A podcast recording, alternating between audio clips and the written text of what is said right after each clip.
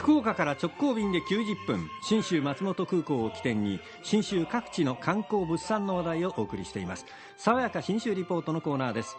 スタジオにはいつもの通り中島理恵リポーターです。おはようございます。おはようございます。安藤さんと出かけてまいりました、えー、西日本新聞旅行とのコラボレーションで安藤豊さんと行く信州旅善光寺戸隠上田松本。今週のね火水木と出かけてきたんですが、はい、旅の仲間総勢19名、うん、40代から、うん、えー、70代。いや80代あ80代が一人いましたそうだった。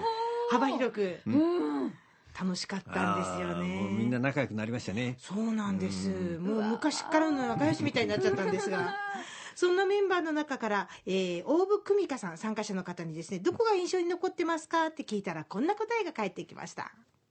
戸隠のあのやっぱりあの雪の深さまあ、あれがやっぱり一番感動的だったんですね、そしてあのああそこ行きましたでしょ、あの杉の小出しを見に、ちょっと夜、夕方になりましたけども、なかなか良かったですね、やっぱりその昼間もきっと良かったんでしょうけど、あの夕暮れもなかなか味わえないでしょう。あそうでしたね、えー、雪がねもう3 4 0センチ。も積もってましてね、それから杉木立のもうすごいところ山道があるんですが、はい、そこにも雪がその枝にも積もってるんですね。葉っぱにも、はい、だからそうクリスマスの世界ですよね。もみの木みたいな。そうそうそう。イメージとしてはかなり近いですよね、ねただやっぱりそのザ・日本って感じなので、はい、もっとこう背筋が伸びる感じというか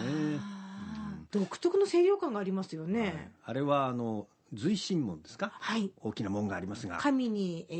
ー、随というのはこれ追随するの随ですね。随ですね。でそこまで大体歩いたんですがその先にちょっと杉並木があってそこまで行ってみんなで写真撮ったりしてるんですけど。これも神々しいですよ。あの杉並木と門と両方こう目の当たりにすると。はい、本当神が宿ってるなって感じがしますね。ええーうん、ですからみんな心が清らかになってもうどうしよういい人すぎるね私たちって言いながら帰ってきてる時点で あれもう汚れたみたいな。いやいや今日安藤さんが見えた時になんかいつもと違う空気感があったんですよ。だからすごいなあの歯磨きした後みたいな感じの安藤さんがやってきたんですよ。もう直後みたいいらっしゃった時によかったなって思いましたね、私。あの杉並木は樹齢400年ぐらいだそうですね。大木ですな。ええー、見事な並木。あの、冬独特の見え方なので、あの、とりあえず人が歩ける程度には、うん、多分車を一回通して歩けやすいようにしてくれてるんですね、うん、横道にそれちゃうと長靴膝ちょっと下ぐらいまでの履かしてもらったんですがこれ長靴ギリだなアウトだなっていうぐらいの深さなので、うん、その車の一回通った後をこうテケテケ歩きながら最高。楽しんだんですよ。で泊めていただいたのが高に明るいに、えー、料亭の亭と書いて陽明亭辻湯館というところだったんですが安藤さんの感動はここにもありましたよね。このねそば懐石。そば懐石って言ったらそそばが出てきてあとまあちょろちょろっとあって、はい、しまいかなと思うんですよ、ね、そんなどころじゃないんですよ、まあもちろん戸隠というとねそばで有名なところでえー、まあそば美味しいんですがそれを使ったね、はいね、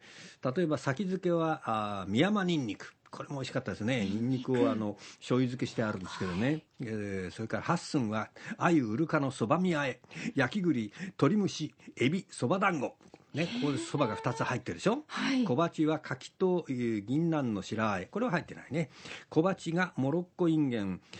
そば、の黄水がけ。こういうそばが入ってる。風味がねちょこっとあるんですよ、はいそれから増賀の、えー、昆布締めこれが美味しかったですね。はい。それからおしのぎは